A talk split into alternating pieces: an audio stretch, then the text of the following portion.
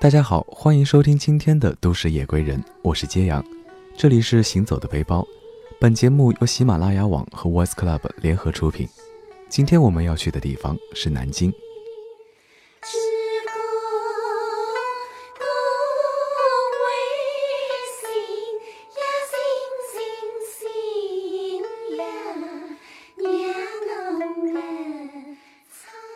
上海到南京开通沪宁城际高铁后，两地的交通十分便捷。到上海站直接购买当天开出的高铁和谐号列车即可。高七零零六次高速列车早上九点发车，十点十九分抵达南京站。南京站修得相当阔气，面朝美丽的玄武湖，一出站视野就相当开阔。当然，其实我们没有必要出站，出站口右侧即可乘坐南京地铁一号线。直达珠江路糖果车站，出站右拐就是拉贝故居，再走几步路就是南大的校门了。对面就是预定的住处，先到住处办理入住，放好行李，稍作休息，就开始精灵漫步喽。作为一名学生，体验不同学校的饭堂也是个有趣的经历。午饭自然就厚着脸皮蹭了南大的朋友一顿饭，饭后就和朋友在南大的校园里漫步。因地处江南，气候湿润，校园内树木葱郁，芳草满地，校园干净而雅致，保留有很多民国时期的老建筑，覆盖着爬山虎的北大楼，红砖绿瓦里诉说着曾经的金陵学院的故事。恢厚凝重的大礼堂口，偶见晒着太阳的婴孩和老人。港台事务办公室据说曾是何应钦的公馆。东南楼四周化石群落，依稀可见时光的痕迹。午后的阳光穿过校园里高大树木，投下斑驳的光点。那林荫道上三三两两的同学们，告诉你，这正是青春的美好时光。拉贝故居位于南京大学南园，周二到周日开放，周一闭馆休整。这座充满民国建筑风格的独立小楼，已经经过了一番精心的修复。开放后的拉贝故居共有六个展区，承担了两个方面的意义。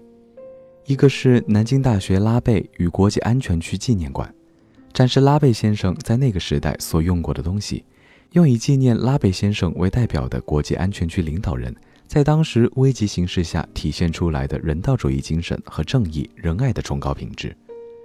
这个馆会经常性的对公众开放。另一方面是拉贝国际和平与冲突化解研究交流中心。依托南大的和平学、历史学和国际关系等领域的学术力量，致力于促进和平、化解冲突的学术研究和国际合作交流。转完南大校园和拉贝故居后，大约是两点左右，从珠江路地铁站两站即可到达大行宫站，步行即到当年的风云之地总统府旧址。总统府门票四十元，学生证可半价。整栋建筑物是以正大门入口小楼为基础。一层一层紧密相连，结构严谨，造型对称，设计精细。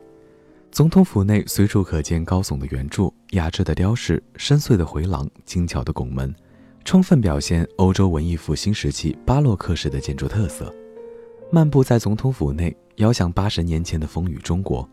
总统府园区附近就是南京号称最小资也最潮流的一九一二街区。走路不用一分钟就能看到街道两旁充满风情的房屋和招牌，这里是个非常适合拍婚纱照、小资照、小清新、日韩系、淘宝女装 model 照的好地方，也是个文艺青年消磨时光的首选。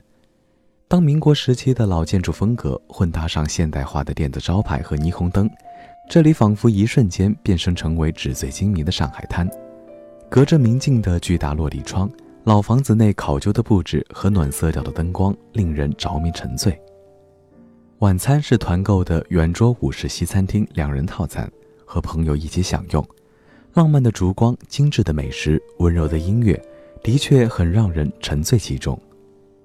今天的文艺青年之行最后一站，位于广州路的南京先锋书店，离我住的君临国际大厦不算太远，步行十几分钟就到了。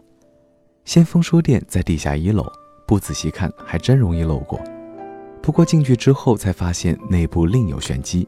空间很大，分门别类的各成体系的摆放着。店内一股浓郁的文艺气息，书目很多，也基本都是比较先锋、介绍新思想的书籍。随处可见为读者设计的座椅小桌，方便书虫们享受一下午的书香时光。在书店入口处售卖很多纪念品，买一套南京特色的明信片寄给友人吧。第二天的安排主要是游览中山风景区，覆盖中山陵、明孝陵、灵谷寺三个主要景点。可以在车站坐地铁二号线到孝陵卫，这里离景区很近了，可以换车，也可以打车前往。中山风景区是南京著名的风景名胜区，主要景区有中山陵景区、明孝陵景区、梅花山、灵谷寺景区、紫金山天文台、中山植物园、北极阁气象台、鸡鸣寺等，还包括玄武湖、环湖的富贵山、九华山、小红山和城墙城堡。要想都玩遍了，需要两天时间。建议旅游线路：明孝陵、中山陵、灵谷寺。景区就不多介绍了，自己来慢慢寻找它的故事吧。徒步了一天，感觉有点累，晚上就没有安排夜游秦淮，打算到新街口传说中的南京大排档一饱口福。新街口的德基店离我住的珠江路站只有一站距离，非常近。南京大排档始创于一九九四年。十余年如一日，磨出饮食佳境。南京大排档店内古朴整洁，相映成趣，恍如清末明初之酒楼茶馆，街巷市井。银堂客官、邻家小妹、巧手厨娘，殷勤恭敬；炭炉小伙，原汁原味，亲切随性。商谈宴请，亲朋相聚，食之有美味佳肴，听之有民间小曲儿，谈笑间盘空杯尽，酣畅淋漓，实则人生之极乐也。其曰雅俗共赏，本味民俗，乃南京大排档也。第三天睡到八点多，起床在附近的回味鸭血粉丝店吃了个南京必点的鸭血粉丝汤，十元一碗，虽然略贵，但味道非常不错。地铁到玄武门站，出站步行一分钟即到玄武湖公园入口。要想走遍整个玄武湖公园，施主，那你还是预备个大半天吧。玄武湖中分布有五块绿洲，形成五处景区。大门为一九六四年仿济南大明湖样式建造，成为景区的象征。五洲分别为宛若环带状的环洲、繁花似锦的花海鹰洲、千云飞移状的灵洲，以及开满菊花的凉州、长堤卧波的翠洲。从玄武门入口沿湖岸直行，饱览湖光山色。湖上小桥桥分两路。我沿着左路绕环洲徐行一周，因还需留时间登顶鸡鸣寺，故汉儿未能全览玄武湖北侧风光。沿路南行至古鸡鸣寺，我是从寺庙后侧的小门进去的，七块钱的门票。看门的老太太还送了我三炷香。寺中香雾缭绕，佛声袅袅。据说鸡鸣寺的许愿极为灵验。抱着宁可信其有，不可信其无的心态，我也虔诚地上了香，愿保佑家人平安。正好时至正午，便在寺内的百味斋品尝了极为出名的素面，点了网上推荐的素鸡面，味道果然独特鲜美。在鸡鸣寺的台阶上稍作休息，步行至鼓楼站，地铁五站到二号线云锦路，附近有侵华日军南京大屠杀遇难同胞纪念馆，坐落在中国南京江东门街四百一十八号。该馆的所在地是侵华日军南京大屠杀江东门集体屠杀遗址和遇难者从葬地。尽管南京的千百年历史上从不缺少杀戮，但七十多年前的这次惨无人道的屠杀，无疑是当代人心中印象最为深刻、最为惨烈的一次。云锦博物馆在纪念馆北侧，若是走马观花，半个小时即可看完。刚看过那些黑白交织的浮土朽骨。再看看这些灿若繁花的美秀之景，真是对比强烈。黄昏降临的时候，乘坐地铁到三山街站下车，开始晚上的夫子庙夜游。从夫子庙步行街入口，我们一路吃一路走，品尝到南京特色小吃的梅花糕、鸭血粉丝汤、赤豆元宵、鸡汁汤包等等，都可在路边小店寻找得到。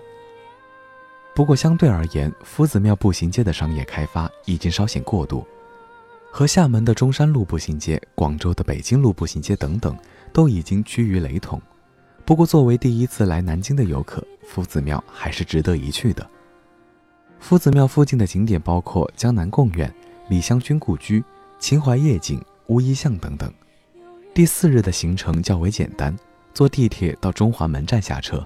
步行十分钟即可到达中华门。从中华门正门到雨花台景区也是十几分钟的步行距离。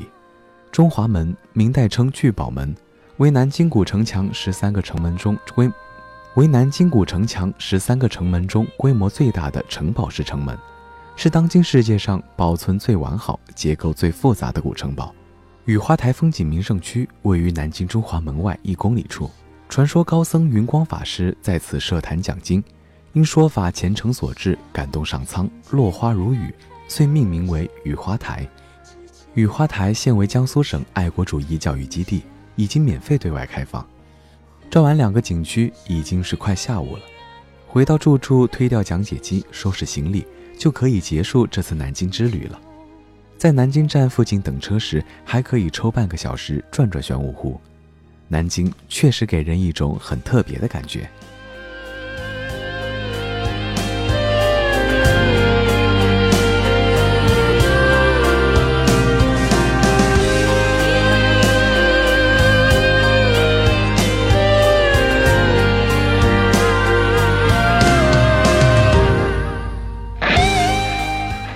今天的南京之旅到这里就结束了，大家晚安。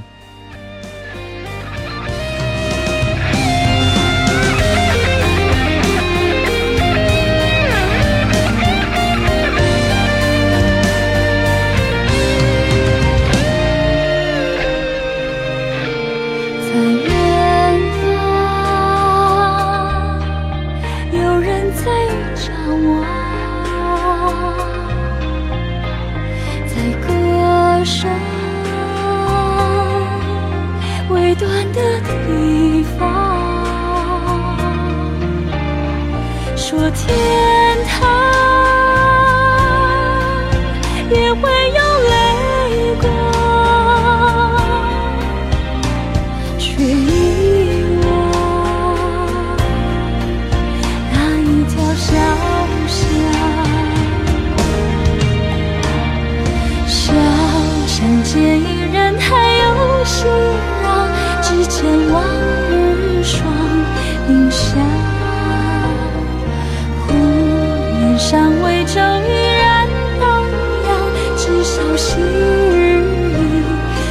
对